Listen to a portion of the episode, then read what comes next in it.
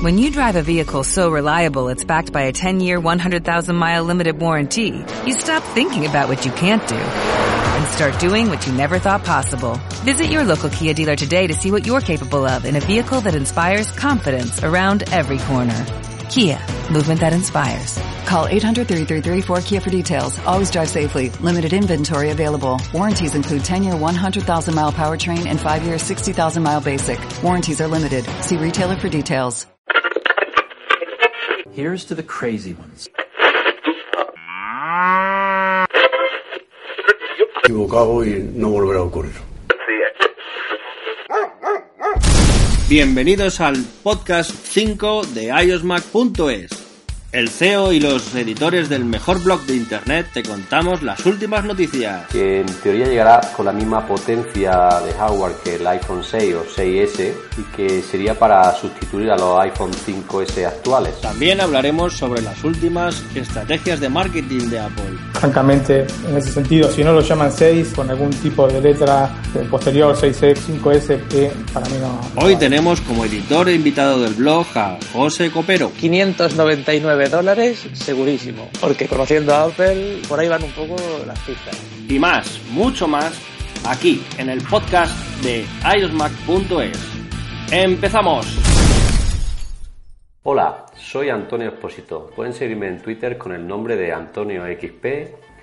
En el podcast 5 de iOS Mac hablamos de la Keynote del 15 de marzo, del iPad Air 3, las nuevas correas del Apple Watch, eh, Jailbreak sí o Jailbreak no y para terminar César nos informará de la novedad del Jailbreak. Hoy se encuentran junto a mí. Hola, soy Martín, arroba florosco1 en eh, Twitter. Hola, buenas noches, soy Ara y me encuentran en Twitter como arroba analiliasa. Hola, buenas noches, yo soy arroba Ramos 13 Hola, soy José Copero y pueden encontrarme en Twitter como arroba José Copero, con K todo junto. Buenas noches, yo también ando por aquí, soy César, en Twitter César PS Tweet. Perfecto, pues pasamos a hablar de la Keynote del 15 de marzo, que recientemente Mark Gurman de Night to Five Mac eh, ha publicado que digo, en, la, en esta fecha se celebrará una keynote de Apple bastante atípica, en la que supuestamente veremos nuevos dispositivos iOS y novedades en la gama del Apple Watch, de las que se encuentran las correas, que después hablaremos algo más. Entre las novedades de los dispositivos iOS se supone que llegará el nuevo iPad Air 3 y el nuevo iPhone de 4 pulgadas que en teoría llegará con la misma potencia de hardware que el iPhone 6 o 6S y que sería para sustituir a los iPhone 5S actuales. El precio debe estar entre los 500 y 600 euros y el diseño sería muy similar a lo que podemos encontrar en los iPhone 6 y 6S. Martín, ¿qué crees que nos presentará Apple en la keynote del 15 de marzo? Bueno, pienso principalmente lo que, lo que mencionaste, el iPhone 5 SE, el nombre realmente totalmente equivocado para mí. Es una cuestión de marketing que está equivocada, tendría que haberse llamado, como alguna vez me dijiste vos, Antonio, iPhone mini o iPhone 6 SE o como lo quisieran llamar, pero no 5 SE porque llama a un dispositivo viejo y seguramente el iPad 3, R3, que bueno, se está mencionando mucho en, en los últimos días. Ana. Ok, coincido contigo, Martín. El nombre del dispositivo estelar, que es el iPhone, seguramente no es el más correcto. Sin embargo, haciendo un poco de historia, eh, esta nomenclatura SE o edición especial sería la primera ocasión que se presentaría en un iPhone, pero por ahí de 1987, si no estoy este, equivocada, dímelo Martín, se lanzó una, la primera Macintosh con esas iniciales SE y posteriormente lanzaron la SE FHD, que básicamente se diferenciaba por la densidad de la lectura. Entonces, este, pues sí es muy contradictorio estas siglas que van a utilizar. Eh, lo que es interesante es que, bueno, están renovando la gama de, teléfonos de 4 pulgadas para aquellos fanáticos de este tamaño. También vamos a tener la presentación del iPad Air 3 este, con las nuevas funcionalidades que vamos a entrar un poco más a detalle. También yo creo que en esta ocasión nos tendrán que dar el lanzamiento del iOS 9.3, nos tendrán que dar, si no se lanza, nos tendrán que decir la fecha en la que se va a lanzar Y para el Apple Watch yo creo que solamente vamos a ver nuevas correas y tal vez unas mejoras en el teléfono, pero definitivamente no vamos a ver nada novedoso. ¿Y tú qué opinas, Luciano? Sería interesante que Apple nos presentara o nos enseñara alguna pista acerca del nuevo Apple Watch 2, ya que lo que hizo el año pasado fue presentarlo en la Keynote de marzo y luego meses posteriores lo sacaron en venta, por ejemplo, en países tardíos como México, México España. Yo lo que espero de esta Keynote y me gustaría ver es una renovación en, la gama de MacBooks y sobre todo el esperado iPad Air 3. ¿Tú qué opinas, José? Bueno, yo respecto al, iPhone, eh, quiero ser positivo. Quiero pensar que va, no va a ser un 5SE y que por el nombre no, espero que sea ese, desde luego que no.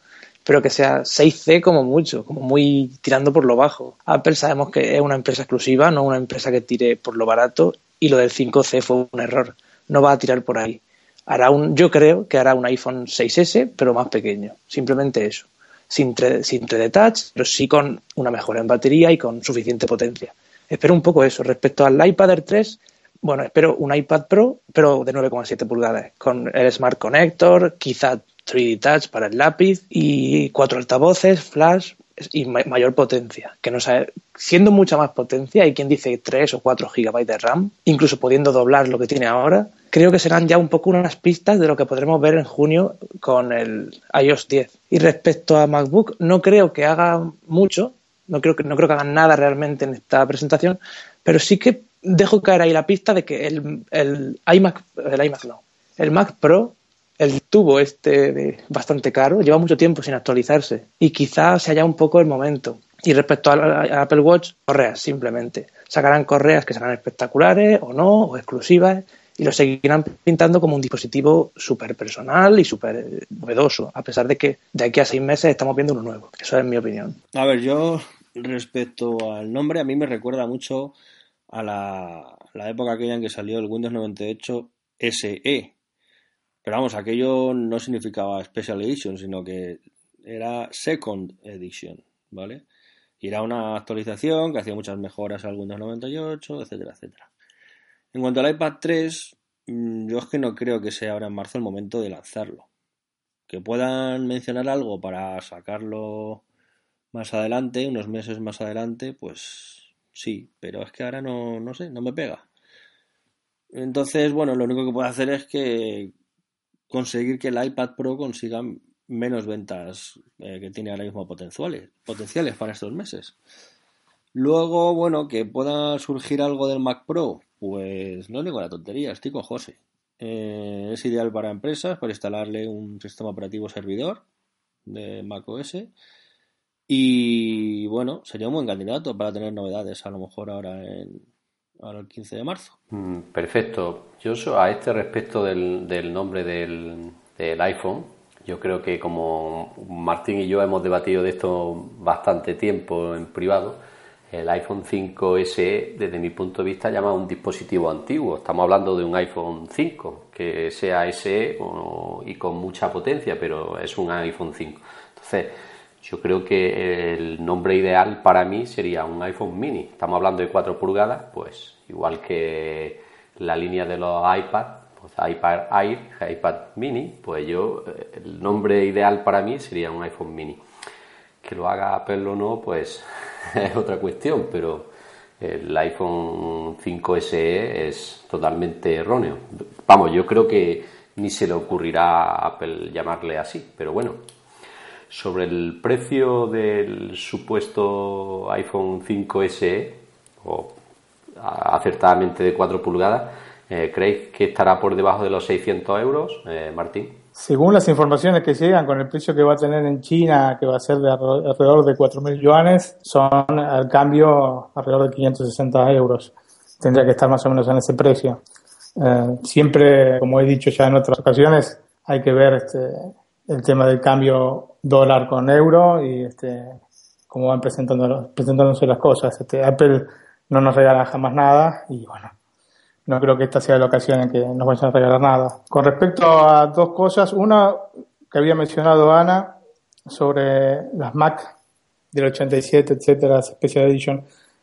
sí, tienes razón, es así, les han puesto con esos nombres, pero igualmente eh, no creo que el iPhone, o sea, los usuarios de iPhone en general hagan referencia o tomen como referencia las Macintosh este, originales este, desde el 84 esta parte. Simplemente el nombre, si es así, está equivocado. Más allá de que sea una Special Edition o no, no creo que un iPhone de menor que este potencia sea una edición especial de nada, en realidad. Y este, francamente, en ese sentido, si no lo llaman 6, este, con algún tipo de letra este, posterior, 6C, como dijo José, o, este, o algún otro nomenclatura, este, 5S, e, para mí no, no va.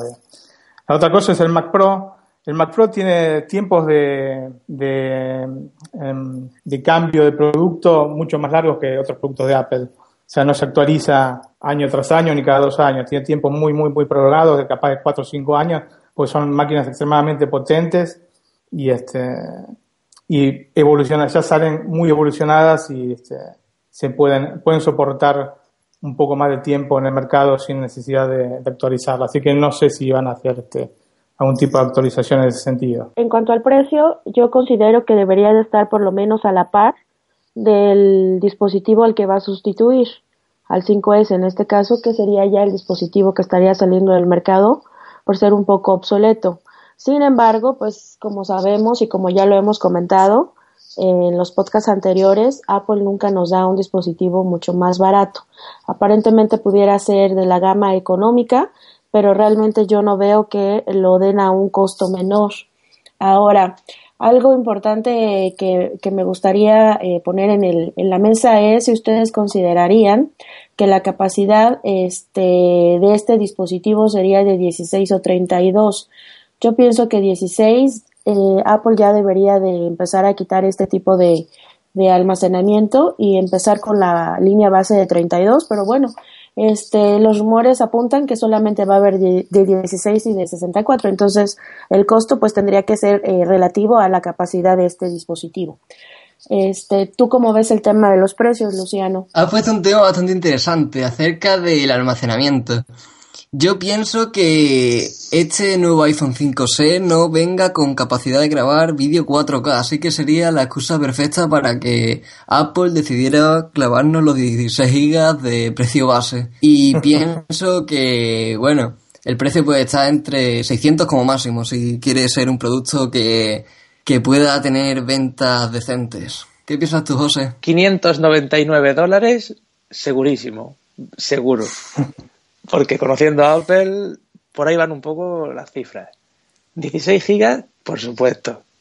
Sí, nos la van a clavar por última vez. Yo creo que va a ser ahí con el con ese 6C o como le quieran llamar. Y bueno, 4K no creo que tenga, porque me parece un poco.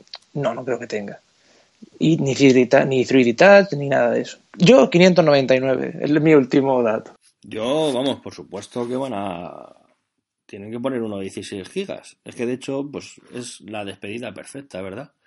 Pero es que lo que no pienso yo es que nos la claven, como vosotros decís. Si es que siempre digo lo mismo, es la posibilidad de tener el último dispositivo que sale de Apple a un precio más económico que si me lo quieren vender a, eh, con 64 gigas. Y por supuesto, si es, es, este tipo de dispositivo que va a venir con menos, incluso mejoras de hardware que el, que el último iPhone 6S, pues lo lógico y normal es que saquen un dispositivo de 16 gigas. Se supone que es el de, entre comillas, bajo coste, que como muy bien dice José, eso en Apple no existe, pero dentro de lo que hay, pues yo creo que no está mal que haya un, la versión de 16 gigas, por supuesto. Perfecto, César. Bueno, yo creo que, como bien decís, eh, eh, los 16 gigas son sí o sí, más que nada porque un dispositivo entre comillas de bajo coste, siempre entre comillas, porque Apple eh, de bajo coste no hace nada, pero bueno, 4K eh, indudablemente tampoco va a tener por el, por el, precio más que nada. Y supongo que creo que la cámara, mmm, temiéndomelo mucho, seguirá siendo de 8 megapíxeles, no será la de 13 que usa en el 6S y 6S Plus. ¿No, Martín? Sí, sí. Eh, en ese sentido no van a tener un hardware similar al del 6S, no van a competir de esa manera. Eh, aunque podrían, porque en realidad este, el tamaño de la pantalla es distinto. Podrían ser tres tamaños de pantalla con este, características similares, de hardware. Yo estoy viendo acá un poco en la página de, Apple y el precio del iPhone 5S parte con los 16 GB de, de 510 euros, 509.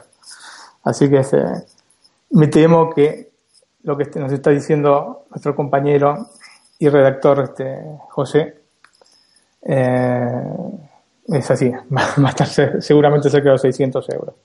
Es así. Hubiera querido que estuviera un poco más barato, pero evidentemente no. Mirando los precios no, no, no puedo tener este tipo de expectativas. Y después había otra cosa que había comentado eh, Luciano sobre el, este, que quería ver la presentación del nuevo Apple Watch, Apple Watch 2.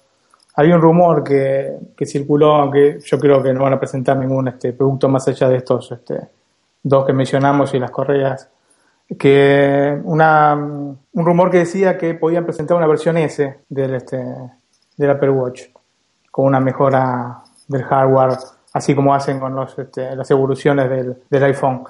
Eh, la veo un poco difícil. Si lo hicieran, lo, harían este, para final de año. Pero no es descabellado pensar que para final de año, o para septiembre, mejor dicho, hagan una evolución del, del, del Apple Watch sin cambiar este, la estética y modificando el hardware, mejorando el hardware. Bueno, en este sentido, eh, el Apple Watch, si recordamos, salió a la venta en abril del 2015. Digamos que estamos, eh, si la presentación efectivamente se lleva a cabo el mes que entra en marzo, a un mes de que el Apple cumpliera un año en el mercado. Entonces, definitivamente yo en lo personal no creo que vayan a lanzar una nueva versión de, del reloj y que definitivamente se van a ir más por el cambio del diseño, tal vez cambios en la carcasa, nuevos materiales, nuevas tonalidades en el cuerpo del reloj, nuevas correas, pero definitivamente un nuevo, un nuevo eh, reloj tendríamos que esperar a finales de año para ver cómo, cómo marcha el, las ventas de este dispositivo que ha sido muy controversial ya que no se han realizado como se habían estado esperando por parte de los de Cupertino. Sin duda tiene que haber un cambio importante en, en cuanto a diseño porque no nos pueden presentar un Apple Watch S ya que no tendría mucho éxito. Yo lo espero también a final de año junto al iPhone 7 por cuestión de marketing. Así va a tener muchísimas más ventas. ¿Tú qué opinas, José? Exactamente lo mismo. Saldrá en septiembre, imagino, con el iPhone 7. Porque de hecho, cuando una persona vaya a comprarse el 7, te dirán, mira, el Apple Watch 2, ¿por qué no te compras los dos? Y será un poco para colarte los dos juntos. En plan, súper, yo qué sé, tu iPhone nuevo, reloj nuevo. Es eso, yo no creo que no creo que hagan tampoco ningún tipo de anuncio ni nombre en el Apple Watch 2 ahora en marzo porque sería cani quitarse ventas que no, que no van a tener por otro lado. O sea, no pueden decir que van a sacar un Apple Watch después. No tendrá ningún tipo de diseño circular, no creo. Me parece una locura para los, para los desarrolladores y para ellos mismos. Y bueno, sí que puede tener nuevos materiales, nuevas funciones, más batería y esas cosillas. Bueno, mm, yo sobre el Apple Watch 2 creo que mm, es pronto aún, más que nada porque eh, este no ha, no ha tenido quizá las ventas esperadas por, por Apple y, y lanzar una segunda versión para mí es demasiado pronto. Entre otras cosas porque creo que están desarrollando nuevas funciones, mejorando la batería, en fin, preparando una segunda versión que sea mucho mejor que lo que han ofrecido con la primera y creo que en, este año no, no, han tenido suficiente tiempo, más que nada porque han estado centrados en los iPhone y en los iPad, que sí que tendremos novedades. Eh, una duda que se me plantea a mí es que el MacBook Air lleva mucho tiempo sin recibir ninguna actualización y en esta Keynote no se ha hablado nada de novedades de OS X. ¿Creéis que eh, no, no sorprenda Apple y presente un nuevo MacBook Air? La, posi eh, sí, la posibilidad este, está. Yo a sorpresa, me acuerdo cuando presentaron el nuevo MacBook eh, que no se esperaba, eh, hicieron esa presentación cuando presentaron el Apple Watch, me parece que había sido. Este, generalmente, si va a ser una, una modificación solamente de hardware, ni siquiera la anuncian en, el, en la Keynote. Eh, un día sale en el listado este, de productos de Apple, este, la nueva configuración con el nuevo procesador, tenían que ser procesadores este, Skylake, los nuevos de Intel, que tienen mayor velocidad, pero eh, en realidad este, no, no hay ninguna información, o sea, no hay ningún rumor que hable sobre un cambio de estética en el, en el MacBook Air. Así que por el momento, eh, para esta Keynote al menos, no, no creo que haya novedades en ese sentido. Lo que se espera para este año para las MacBook, para MacBook Air específicamente, es este, el paso a la, a la pantalla de retina. Eh, esperemos que sea así. Si es que lo hacen, porque iría muy, muy a competir con el, con el MacBook, que es un producto que tiene más caro y que le, tiene mucho, muchas este, ganas puestas este, eh, la compañía. Así que veremos, veremos cómo, cómo se desarrolla la cosa. Pero seguramente en esta Keynote solamente van a ser estos productos que, que, mencionamos, que son los que tienen, por los que circulan rumores, este, fotos, etcétera, con este, con este, informaciones sobre ellos. Sobre otras cosas no creo que haya novedades. Sí, yo definitivamente creo que estos son los, los productos a los que les va a dar énfasis los de Cupertino. Definitivamente tienen que eh, esperar eh, los cambios para la, para la Keynote del fin, de fin de año, que sería en septiembre-octubre. Entonces, básicamente, yo no creo que lance ningún, ningún, ningún lanzamiento nuevo en las Mac. A mí me gustaría que por lo menos hicieran una actualización en cuanto a hardware, pero un cambio en el diseño muy drástico no creo que vaya a ser posible en esta keynote. ¿Tú qué piensas, José? Pues no, no veo ahora en marzo no MacBook ni ningún cambio de diseño e incluso quizá tampoco ningún añadido de hardware. Pero sí que me gustaría verlo, sobre todo en el MacBook, que aunque sea un modelo reciente, respecto a potencia se queda muy atrás de lo que fue el MacBook Air. Y la gama de MacBook Air, que lo estabas comentando antes, no sé si la van a renovar. Yo la doy casi un poco por perdida me gustaría que la renovasen porque quiero comprarme uno y eh, respecto a precio y lo que yo busco me, es perfecto el MacBook Air. Si no fuera por lo del 3D Touch y la pantalla retina, yo elegiría un MacBook Air a día de hoy. Pero no creo que lo actualicen. Y ahora en marzo no veo yo eh, que sea alguna fecha para los portátiles. Imagino que lo dejarán o para después de verano, en plan en septiembre o en octubre, o lo harán a lo mejor en junio o en mayo, que no creo tampoco. Entonces no sé muy bien por ahí por dónde puede ir ahí me he pillado un poco. Bueno, yo creo que le hemos dado un, repaso interesante a estos temas. Eh, ahora nos vamos a centrar más en el iPad Air 3 y sobre los rumores que, que han salido en, esta, en estas últimas semanas.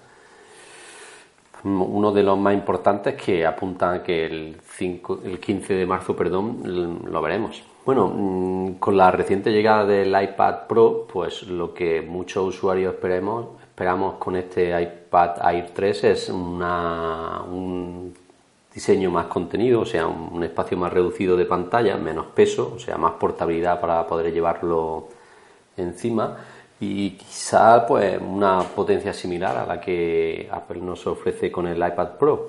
También se comentan que puede coger algunas de, las funciones del iPad, como son los cuatro altavoces, y, se supone que será el primer iPad que lleve con flat para la cámara trasera.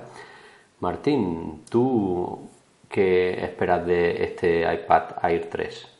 Partiendo de la base que el iPad Air 2 todavía es este, un dispositivo absolutamente válido, con una potencia extraordinaria, este, pensemos que tiene, es el único dispositivo portátil de Apple que tiene un, este, un procesador de tres núcleos y 2 GB de RAM, las este, modificaciones que tenga que aportar el, el, el, iPad Air 3 tienen que ser significativas como para notar o como para hacer que una persona directamente esté interesada en cambiar su dispositivo actual.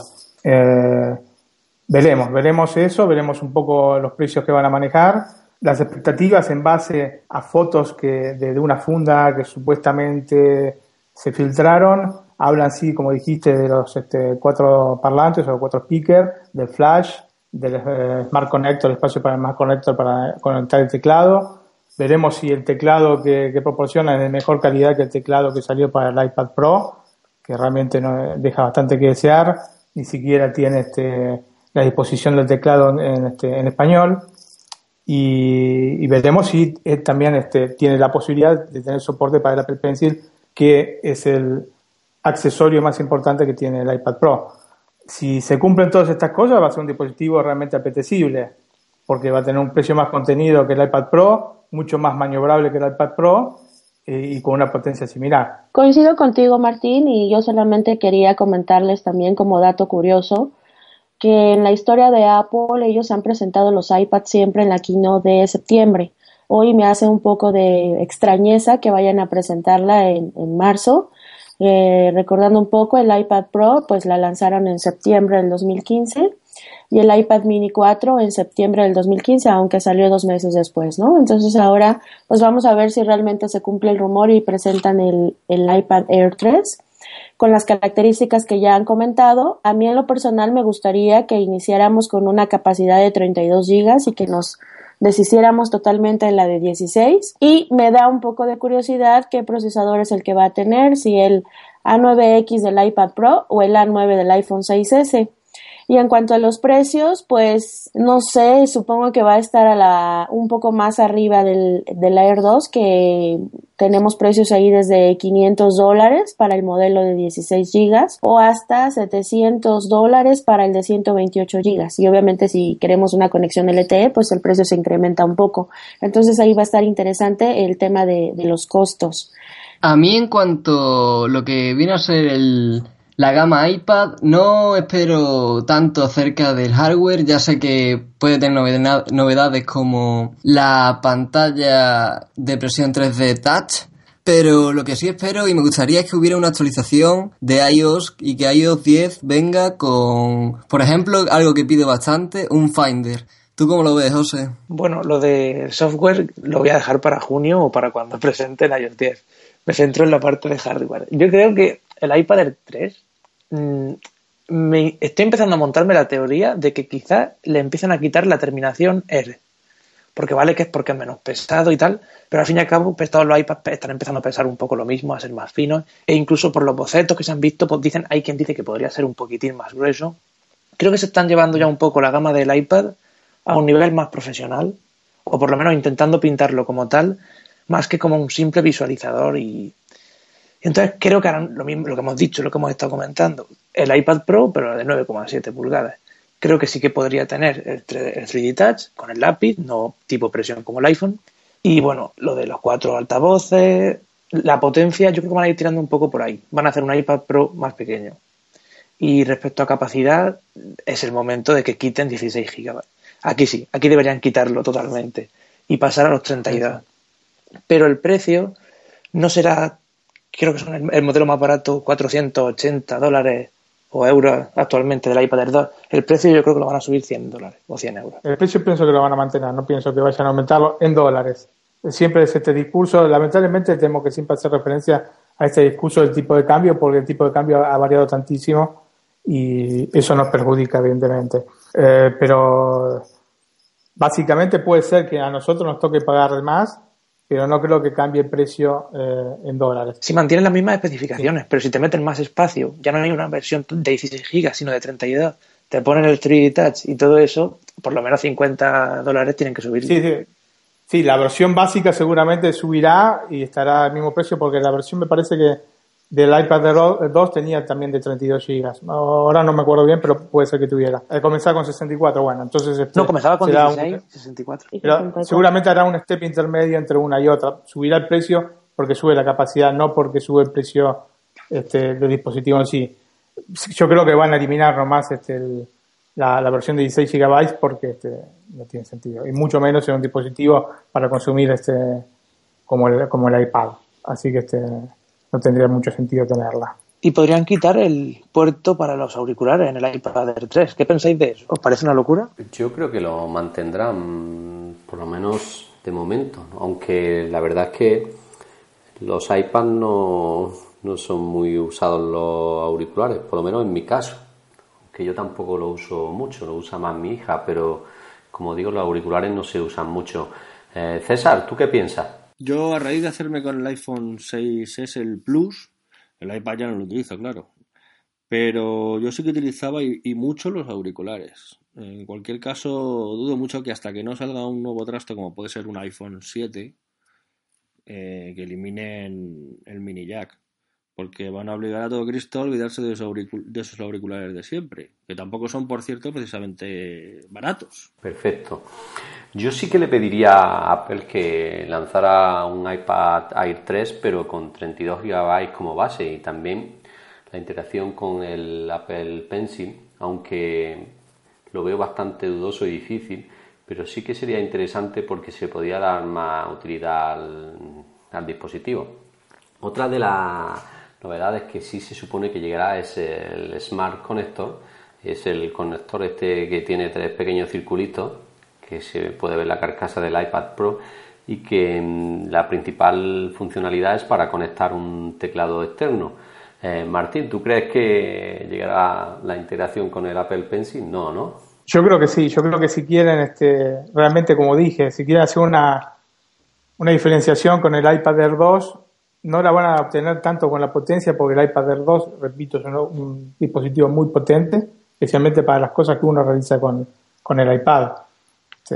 No es que estamos utilizando el Photoshop ni el Illustrator con el iPad. Entonces, para las cosas que utiliza, se utiliza el iPad, el iPad 2, la potencia que tiene es más que suficiente. Pienso que la diferenciación, más allá de los, este, de los speakers, del flash LED, tiene que darse por el, Apple Pencil. Entonces, este, esperemos que, que, tenga la, la compatibilidad con este, con este accesorio. Eh, obviamente, Martín, esto va a hacer que el precio se incremente considerablemente, ¿cierto? Bueno, eso no lo sé, porque en otras ocasiones, eh, con modificaciones de hardware, no han, aumentado el precio. El precio se va a aumentar por lo que decía José Copero en el sentido del, este, del mayor aumento de la, de la memoria, que es lo que lo, toman como base para este, las diferenciaciones de precios. O sea, si ponen este, una base con mayor cantidad de memoria, con el doble de memoria, porque pasa de 16 a 32 van a aumentar esos 50, 60 euros seguramente que, aumentarán. Este, pero no creo que por el hecho de, de, agregar este, el Apple Pencil, que por otro lado se vende aparte, este, te aumenten el precio del dispositivo. Desde luego tienen que hacer compatible el Apple Pencil, porque hay que recordar que durante todo el 2015 el iPad ha sido un producto de lo que peor ventas ha tenido. Lo ha superado hasta los MacBook por primera vez. Así que debería de tener esa compatibilidad con los accesorios del iPad Pro, con en este caso el Pencil. Y bueno, es un producto interesante que veremos qué acaba ocurriendo. Bueno, yo creo que sí, que lo van a integrar, porque si no, no tiene ningún tipo de. Es lo que habéis dicho, no tiene ningún tipo de diferenciación, ¿no? Es que es lo suyo. De hecho, tiene bastante sentido que sea el iPad de 9,7 el que también tenga el lápiz. Más, quizá más o igual que en, el, que, la tablet, que en la tableta grande, puesto que la pantalla es más pequeña y el lápiz es muy preciso y bastante cómodo. Yo creo que sí. Además, a Apple le viene muy bien, ya que te vende la tableta, pues venderte también el lápiz por 100, 100 dólares más. Sí, sí, 110 euros. Martín lo sabe bien, que ha pagado los, los 110 ahí de lujo. Eso sí, su hija le está, le está sacando partido. ¿eh? El Apple Pencil, claro. Y si le ponen el Smart Connector, para, o como se llame, para el teclado, tendrán que ponerte también el lápiz, para decirte que son las mismas características que tiene el iPad Pro. Exactamente. El tema que igualmente el Smart Keyboard que va conectado de Smart Connector, que por otro lado está copiado del, este, de Microsoft, de las Surface, eh, no, yo a mí no me convence demasiado. Respecto sí al Apple Pencil, sí, me parece una maravilla de producto. Este, mi hija que trabaja con este, el iPad Pro realmente hace, es como si tuviera un lápiz.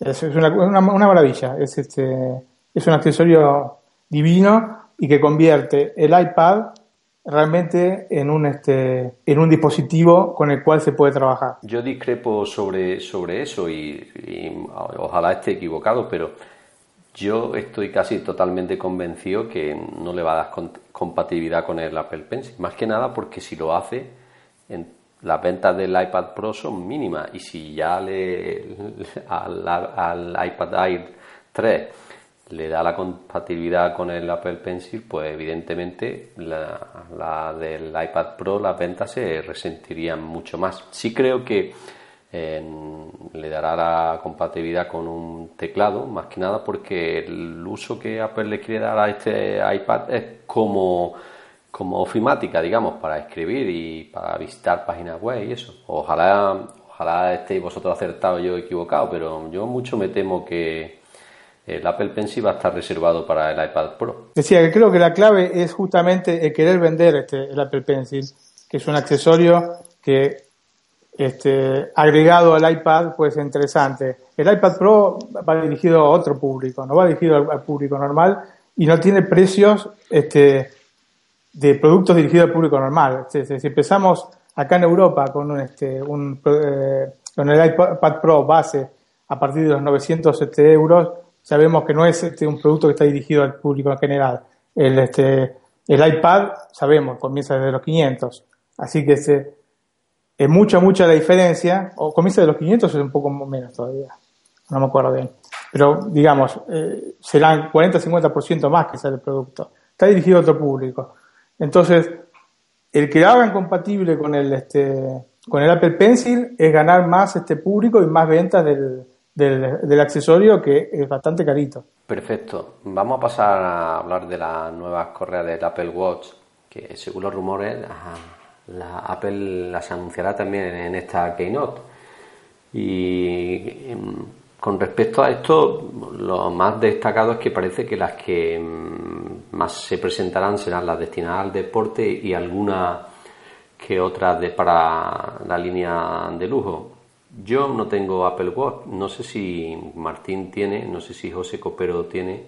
Eh, Martín, sobre este tema, ¿qué quieres añadir tú? Bueno, anunciaron este, la correa Milanese Loop, o Milanese Loop, como se dice acá, este, negra. A mí me interesa porque tengo justamente el reloj este, de gris espacial, así que haría combinación perfecta. Y después eh, anunciaron que iban, anunciaron. Los rumores dicen que anunciarían este, correas de este, de este plástico fluoroelastómero, fluoroelastómero eh, de otros colores y otras correas con otros materiales. Este, habrá que ver, este, son siempre este, alternativas este, extra que son este, bien recibidas seguramente. Así es, también mencionarles que esta es la segunda ocasión en que los de Cupertino agregan nuevas correas. Se pretenden que sean correas con nuevos colores. Eh, también por ahí los, los rumores filtrados es que vamos a tener eh, colaboración con firmas de lujo para, pues obviamente, las correas más costosas. También eh, escuchamos por ahí algunos rumores sobre cambios en la carcasa, inclusive eh, que se podrían utilizar nuevos materiales o las tonalidades del cuerpo del reloj. Eh, en, el, en el 2015 se agregaron el rosa dorado y el dorado, entonces habría que esperar si no salen con un color rosa que no te gustó, Martín, el rosa brillante, por ejemplo, o algunos otros colores así medios descabellados, ¿no? Habría que que ver qué colores nos tienen ahí guardados los de Cupertino. ¿Tú qué dices, Luciano? ¿Te vas a comprar ahora sí tu reloj? En cuanto al Apple Watch Sport, la verdad es que se pedía una actualización de correas, ya que muchos usuarios han reportado que los desgastes que, que han sufrido sus relojes han sido bastante importantes. ¿Cómo lo ves tú, José? Pues iba a decir eso, que las correas de, de silicona estas de, del modelo Sport, todo el mundo se está quejando de que, se raspan o que se les cae, se, que son, salen un poco malas. Y bueno, algo tendrán que hacer. No creo que solo añadan nuevos colores, pero también podría ser que añadan solo colores nuevos y se esperen al Apple Watch 2 para cambiar el material. Y quizá veamos algún, alguna correa nueva para el modelo eh, Watch normal, el, base, el medio, no básico porque es carísimo, pero el medio. Quizá algo tipo milanesa de algún tipo, no sé. Alguna correa así metálica nueva, doradita quizá. Sí, sí, así, así, así habían dicho, la, correa milanesa en color negro. Sí, sí. Bueno, pues sí, yo espero también algo así. Y por supuesto alguna firma de moda que les dé la mano y, y les eso, que le ayude a hacerlo aún más exclusivo con precios desorbitantes, pues seguramente también. Perfecto. César, ¿tú qué opinas sobre, sobre las nuevas correas? Yo, la verdad, ni tengo Apple Watch ni creo que lo voy a tener, a no ser que, que alguien le dé por regalármelo, porque yo ni uso reloj y menos aún uno, uno tan caro. Pero sí es verdad que, aparte de las nuevas correas para los modelos de Sport y tal, se rumoreaba o se rumorea que estaban realizando pruebas con materiales de nylon, pero de alta calidad y tal. Así que seguramente algo así nos mostrarán ahora en marzo. Gracias, eh, César. Bueno, como vamos mm, cortitos de, tiempo, vamos a pasar a hablar del jailbreak sí o jailbreak no. Sobre esto, eh, como soy el primero, pues yo voy a exponer cinco razones por las que no realizo jailbreak desde hace muchos años Primero es porque desde iOS 8 y más concretamente con iOS 9, pues Apple no ha dotado de muchas funciones de las que el jailbreak presumía. Sinceramente, una de las cosas que no se pueden hacer sin jailbreak es la personalización de los iconos. Como a mí no es una cosa que me llame, pues motivo por el que no hago. El segundo motivo es que se pierde la garantía al hacer el jailbreak, o sea que otro problema más. Otro es los problemas de seguridad. El que mm, a mí me guste un iPhone principalmente es para poder utilizar aplicaciones de banco y de pago online sin temor al que mm, los hackers puedan acceder. Cuando ya hace un jailbreak, pues esto se pone más entre comillas. Otra es la estabilidad y es que si de algo presumen los iPhones es de esto concretamente, de la estabilidad de su sistema operativo. Y es cierto que con iOS 8 y más concretamente con iOS 9 sí que hemos encontrado algún problemilla, pero si a, esto le añadimos el jailbreak, pues los problemas se elevan a la máxima expresión. Y otra cosa que muchos usuarios se creen que al hacer el jailbreak todo es gratis, no es cierto lo bueno hay que pagarlo y con lo bueno me refiero a los tweaks que los desarrolladores nos, nos dotan y nos dan nuevas funcionalidades al iPhone, pues son, hay que pagarlo y algunos son caros, incluso 5 y 6 dólares. A ver, aquí la verdad es que tengo que rebatirte todo lo que comentas. Porque yo, a ver, soy del equipo JB y no me refiero al whisky, sino al jailbreak. En primer lugar, la personalización de los iconos, etcétera, ya hace muchísimo tiempo que desde Apple podrían haber incorporado la posibilidad y directamente han pasado. Eh, a ningún iOS le han dado la posibilidad. Mira que han pasado ya unos cuantos desde que nació el jailbreak y se podían ya modificar los iconos, etcétera. Pues nada, no han querido. Solo por esto ya muchísima gente ya elige hacer el jailbreak a sus, a sus dispositivos. Además, teniendo la posibilidad de sacarle más partido a un trasto, que te ha costado además un ojo de la cara, ¿por qué no tenemos, nos tenemos que conformar con lo que nos ofrece Apple? ¿No? En cuanto a qué es menos seguro, siempre depende de la responsabilidad de cada uno, pero como con todo, está claro que si te lías a instalar tweaks a lo loco, te metes repos o fuentes que pueden o no ser fiables, solo por el hecho de, instalar ciertos tweaks, pues puedes acabar poniendo en entredicho la seguridad del trasto, ¿verdad? Otra cosa que comentabas es que pierdes la garantía y te aseguro por experiencia propia que esto no es así. De hecho, siempre he llevado a tramitar la garantía de los dispositivos, por, ya sea por la pantalla, siempre por temas de hardware.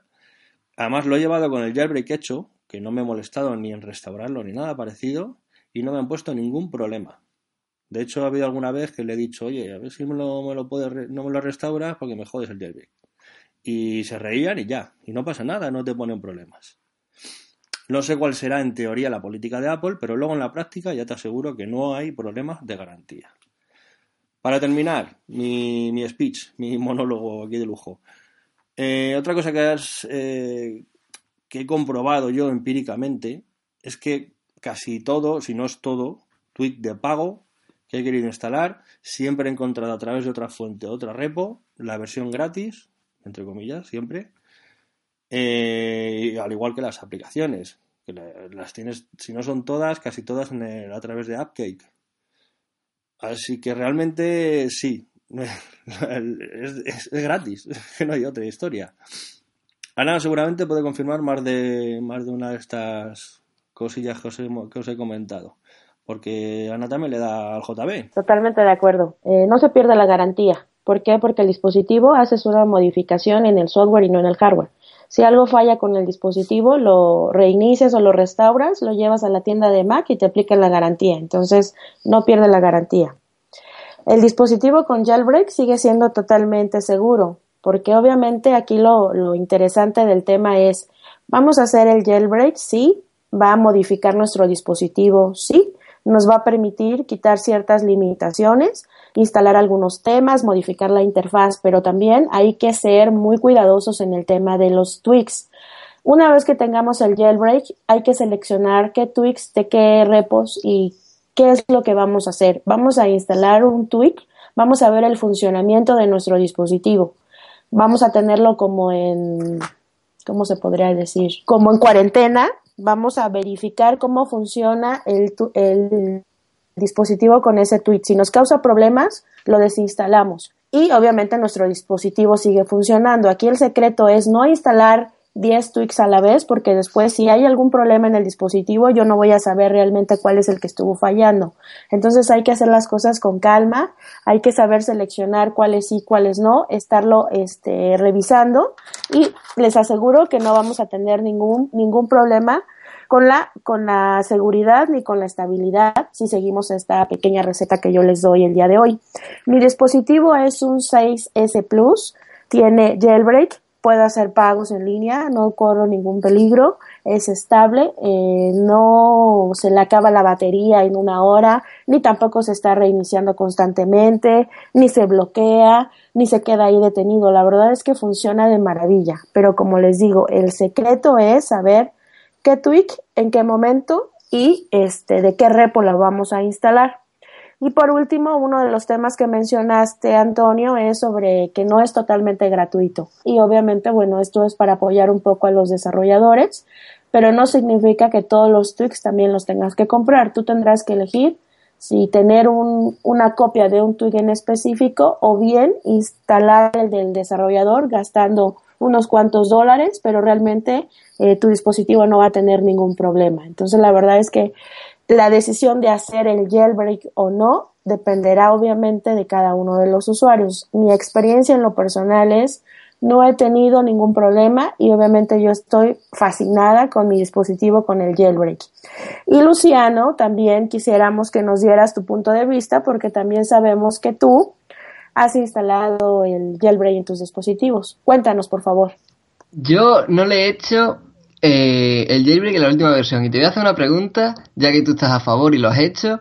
¿No te da mala espina que te pidan el acceso a fotos al instalar el jailbreak? No, ¿por qué? Porque, o sea, en el último jailbreak, eh, lo primero que haces al instalar eh, la herramienta te pide acceso a tus fotos. Eh, o sea, sí, sí lo recuerdo, pero ¿por qué la pregunta? O sea, ¿por qué mala espina? O sea, ¿tú crees que con que vean las fotografías pueden hackear el dispositivo? Te voy a, te voy a hacer una pregunta más concreta. Ana, ¿me puede asegurar al 100% que pan, el Panwall que es el que tengas tú no tiene nada oculto que recopile tus datos? Bueno, no, no te lo puedo asegurar al 100%. Lo que sí te puedo asegurar es que no he tenido ningún problema de inseguridad o de inestabilidad en el dispositivo. Definitivamente eh, no, lo, no, no puedo decirte, no puedo meter las manos al fuego por el jailbreak, pero voy a hablar de cómo me ha ido a mí con el, con el jailbreak. Entonces, en lo personal, yo no he tenido ningún problema. Yo digo que yo sí puedo asegurar al 100% que Apple respeta nuestra privacidad. De todas formas, por esa misma regla de tres, hace bien poquito se decía que del FBI, a pesar de, esto que comentas, de que pones la mano en el fuego porque no espían tus datos, ellos sí, aún sin la colaboración de Apple. Total, que al final, si te quieren espiar, sean unos u otros, tengas o no el dispositivo con jailbreak, lo, lo, van a hacer. Así que. Por eso voy, por eso decía lo de los problemas de seguridad. Pero bueno, cada, aquí cada uno puede hacer lo que quiera. Eh, Luciano, adelante. Sí, eh, yo iba a decir que lo que me refería a Ana era que, o sea, le estás dando acceso, con el tema de antes, le estás dando acceso a una herramienta a tus fotos. O sea, es que no, ¿Sí? no nos lo han pedido ni en iOS 4, ni en iOS 5, ni en iOS 6, pero ahora llegan unos chinos y nos piden acceso a las fotos. A mí eso me, me echó para atrás, pero vamos, aunque en el próximo lo voy a hacer. Porque yo, como te vas a ti, me encanta personalizar y todas las, todas las puertas que te abre el jailbreak son fascinantes. Y desde luego quiero estar otra vez ahí, pero ese punto de, de inseguridad De que me dio la Ajá. herramienta, sí. Por ejemplo, eh, son pequeñas cosas que no me fío. O sea, antes estoy seguro de que no, no es como ahora. Por ejemplo, ahora ofreciendo recompensas de un millón de dólares. ¿Con qué finalidad? ¿Quién pone un millón de dólares para hacer jail- jailbreak? No sé, me da, me da un montón de mal rollo. ¿Tú cómo lo ves, José? Yo nunca he hecho jailbreak, no me, no me termina de convencer.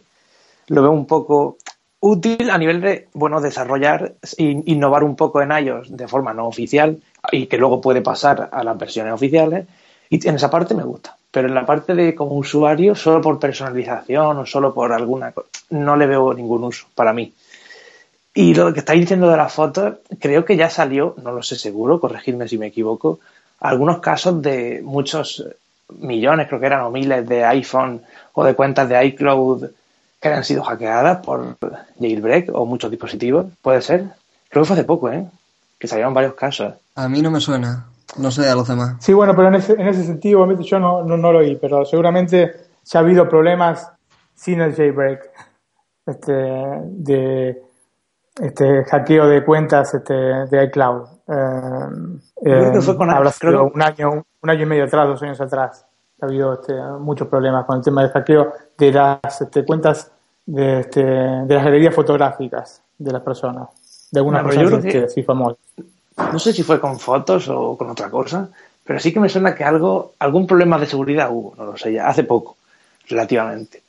A mí no me termina de convencer el jailbreak, es que no, solo por el proceso de instalarlo, quizá porque soy muy gandul, no lo sé, pero es que no, le, no, le termino de, no me termino de convencer. ¿Para qué quiero? Si es por personalización, pues bueno, es una razón, pero no, no le veo así ninguna utilidad a un usuario medio el hecho de hacer un jailbreak, impedirme actualizar el sistema, que es una cosa que a mí me gusta mucho, solo por, no sé. Como yo les decía, la decisión de hacer el jailbreak o no es, es muy personal y yo la verdad es que respeto quien dice yo no lo hago. La verdad es que yo la primera vez que lo hice tenía un iPhone 4 en ese momento y morí de miedo porque dije no sé qué le va a pasar a mi dispositivo. De repente se tardó mucho la pantalla negra y ni para adelante ni para atrás y, y morí de miedo. O sea, realmente fue un susto y el corazón me palpitaba y yo dije ya lo, ya lo troné pero realmente es encontrarle el gusto, lo haces una vez, lo pruebas y te aseguro que te va a encantar. Es simplemente que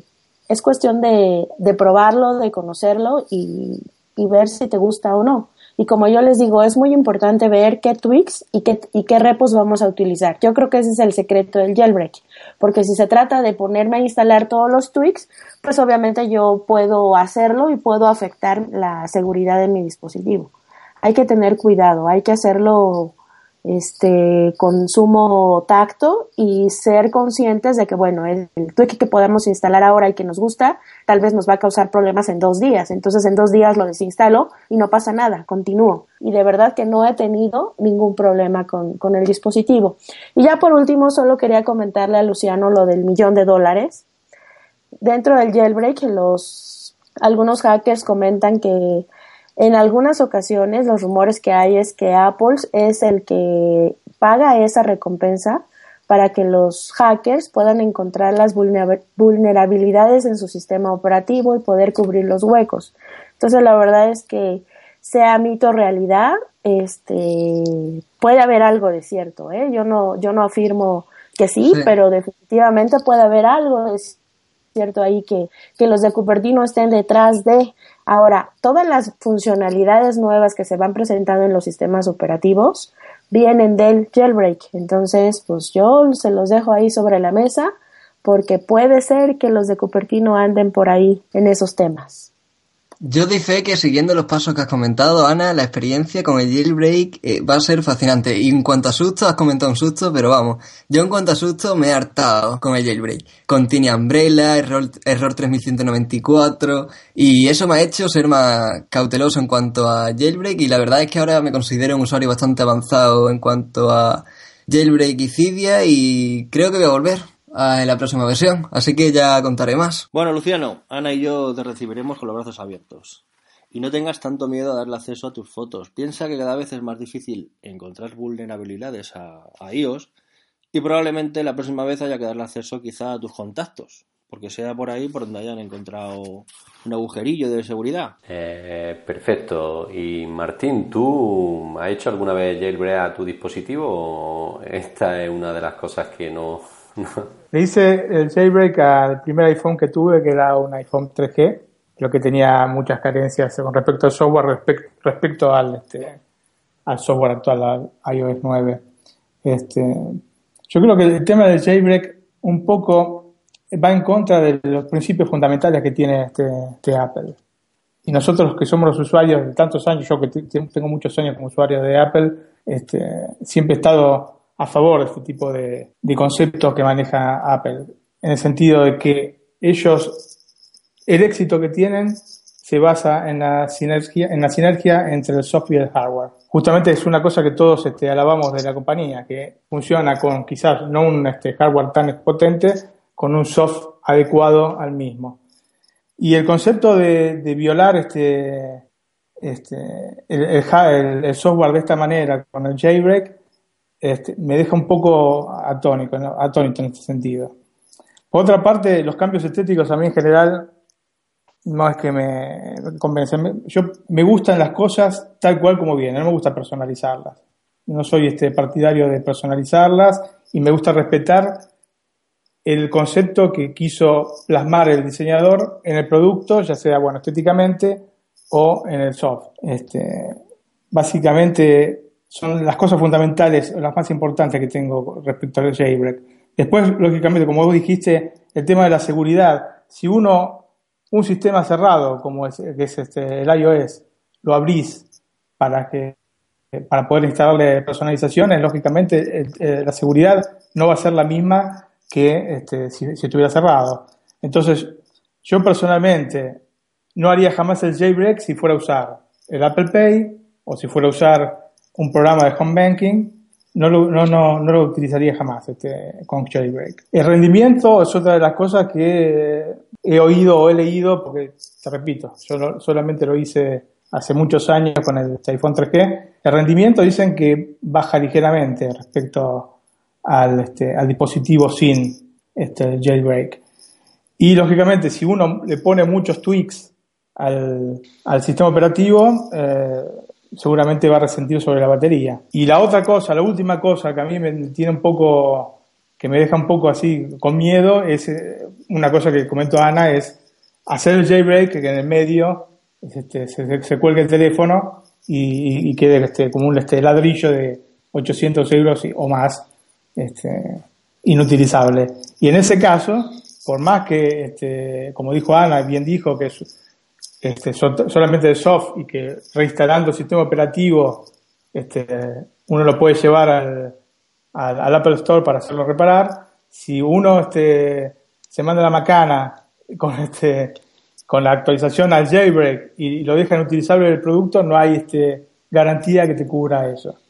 Así que bueno, más o menos son esas este, las, las cosas que pienso respecto a esto. Bueno, como hemos visto que esto es un tema que da mucho que hablar, yo creo que lo vamos a, centrar más en el, en el próximo podcast y pondremos el jailbreak sí o jailbreak no mucho más extenso porque es, cierto que aquí hay mucho que discutir. Yo sí he sido usuario de jailbreak.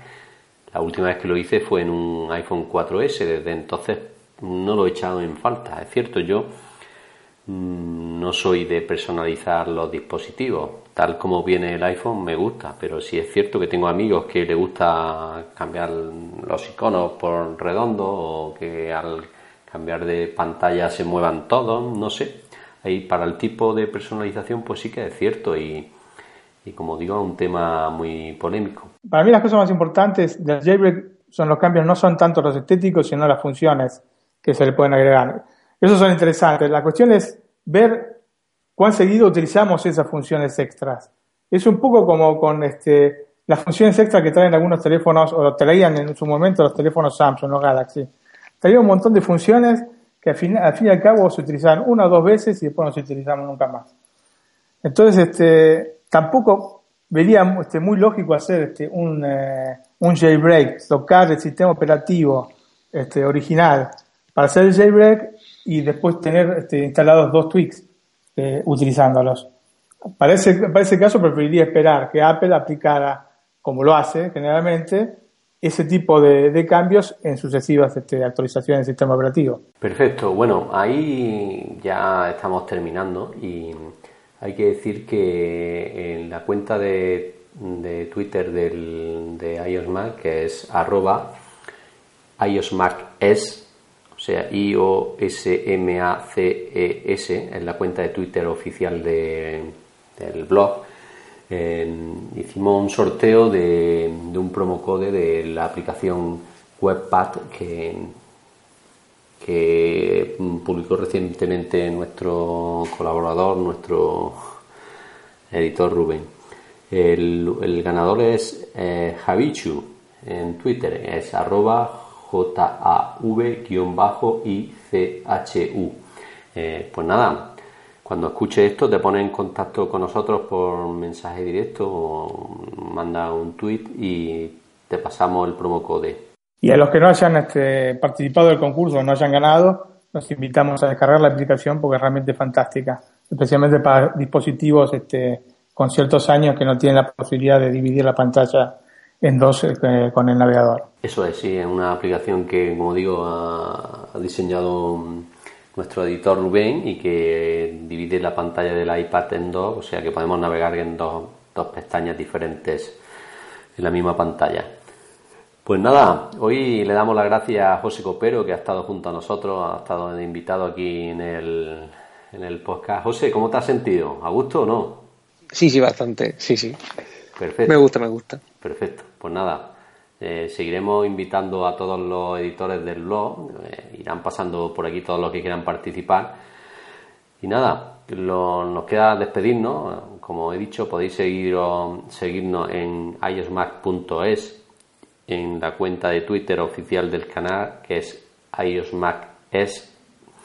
Eh, yo soy Antonio Espósito, arroba Antonio XP en Twitter, y junto a mí han estado hoy Martín, arroba florosco1. Ana desde México, síganme por favor en arroba Ana Lilia Sa. Un placer haber estado con ustedes. Luciano Ramos de arroba Lucho Ramos 13 en Twitter. Yo soy César, eh, César PS Tweet. Y bueno, José Copero, arroba José Copero en Twitter. Pues nada, un saludo y esperemos que hayáis disfrutado como nosotros. Ahora os dejamos con la sección de Jailbreak con César. Buenas noches. Buenas noches. Buenas noches. Buenas noches. Pues, Bueno, pues hoy vamos a dedicarles la- los tips de, la, de estos 15 días a nuestros compañeros anti-jailbreak. Prestar atención porque es que hay cositas muy jugositas. Mira, tenemos para empezar el 3D Touch Notifications. Cuesta, ya os comentaba antes que os tengo que contar los precios oficiales, pero luego, luego, luego. El caso es que por un dólar y medio puedes utilizar las funciones del Pick and Pop, del- de la tecnología del Ford Touch, en la pantalla bloqueada y en el centro de notificaciones, ¿vale? Para realizar acciones relacionadas con esta. Además soporta varios tweaks, eh, como por ejemplo el Recent 2 del mismo desarrollador, y es compatible con el Reveal Menu también. Y como decíamos, esto es, digamos, eh, una de las joyitas de estos 15 días. Luego otra joyita eh, muy destacable es el Snapper 2. Esta cuesta eh, oficialmente 2 dólares y medio y te permite eh, hacer y colocar un pantallazo o un screenshot en cualquier parte de la pantalla. Mientras, pues estás haciendo otra cosa. Dice, bueno, a lo mejor no es para tanto, pero si lo piensas y le das una vuelta, le puedes dar una utilidad al hecho de que puedes estar trabajando con algo y poder ver al mismo tiempo la información de otra aplicación habiéndole hecho un pantallazo previo, ¿vale? ¿Qué más? ¿Qué más? Eh, bueno, eh, Greedy por 2 dólares que te modifica el switcher de aplicaciones para ofrecerlas en modo cuadrícula en vez de por páginas, como aparece ahora en, el, en iOS 9. Luego también tenemos otro interesante, es Fingal, que bueno, más bien para friki, porque más que útil es eh, lo que hace es darle movimiento a los iconos. Claro, te funde la batería de 0, estoy convencido. Ni lo he probado, ¿vale? Pero bueno, si eres el típico que te encanta personalizar la pantalla y los iconos, es ideal para ti.